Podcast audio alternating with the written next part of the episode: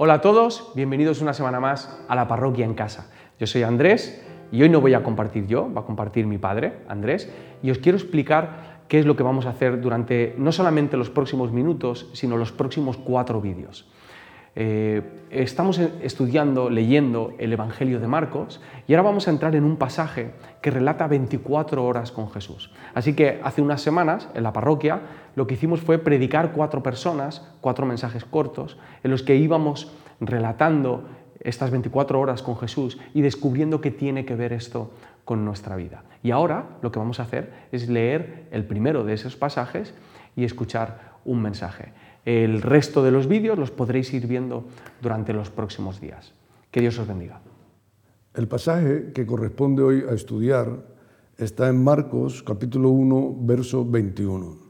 Dice así, y entraron en Capernaum, y los días de reposo, entrando en la sinagoga, enseñaba, y se admiraba de su doctrina, porque les enseñaba como quien tiene autoridad y no como los escribas pero había en la sinagoga de ellos un hombre con espíritu inmundo que dio voces, diciendo, Ah, ¿qué tienes con nosotros, Jesús Nazareno?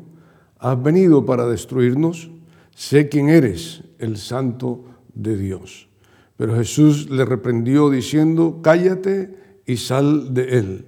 Y el espíritu inmundo, sacudiéndole con violencia y clamando a gran voz, salió de él y todos se asombraron de tal manera que discutían entre sí diciendo, ¿qué es esto? ¿Qué nueva, ¿Qué nueva doctrina es esta que con autoridad manda aún a los espíritus inmundos y le obedecen? Y muy pronto se difundió su fama por toda la provincia alrededor de Galilea. Eh, Marco nos está presentando una vida muy intensa de Jesús, un siervo incansable, y casi que nos cansamos nosotros cuando estamos leyendo versículo tras versículo, entrando, saliendo y llegando a lugares, casas, y en este caso a la sinagoga en Capernaum. En la sinagoga se tenía la oportunidad de, de leer la palabra. Jesús fue invitado por el principal de la sinagoga, y él ese día leyó la palabra y compartió, explicó lo que había leído. Y la gente se admiraba de lo que él enseñaba porque veían en él autoridad y no como los escribas, dice el evangelista. Eh, concretando el pensamiento, hagamos una pregunta. ¿Por qué se admiraba la gente de la autoridad de Jesús? Porque no la usaba para mostrar su poder, sino para servir a los demás. Su vida y expresión y su presencia no era otra cosa más que la manifestación de los dones del Espíritu Santo. La usaba para liberar y así lo hizo. Había un hombre allí atado de un espíritu inmundo, como bien hemos leído, y él con autoridad liberó al hombre.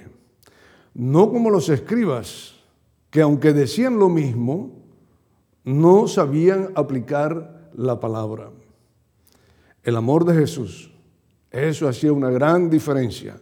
El mensaje fresco de Él hacía que el oyente estuviera atento y reconociera su autoridad, que venía de arriba. Hace pocos días estuve haciendo eh, una visita a un gran templo y podemos ver que leen la palabra y tal vez hay un mensaje teológicamente bien trazado, y hasta podemos casi que adivinar qué es lo próximo que van a decir, pero no hicieron la, la interpretación correcta del pasaje, porque iba en contra de lo que ellos enseñan. No hay claridad. Y eso era lo que Jesús traía, luz al pasaje. Eso le daba autoridad. Jesús dijo, oísteis que fue dicho, mas yo os digo, Él traía algo nuevo, amad a vuestros enemigos.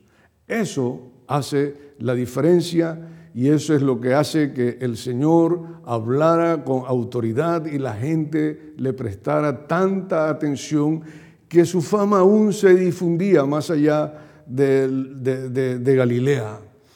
Ahora mismo yo quisiera terminar con una pregunta.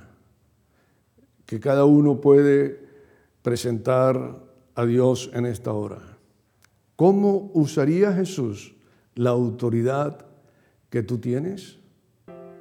Dios te bendiga y que Jesús sea el Señor de tu vida.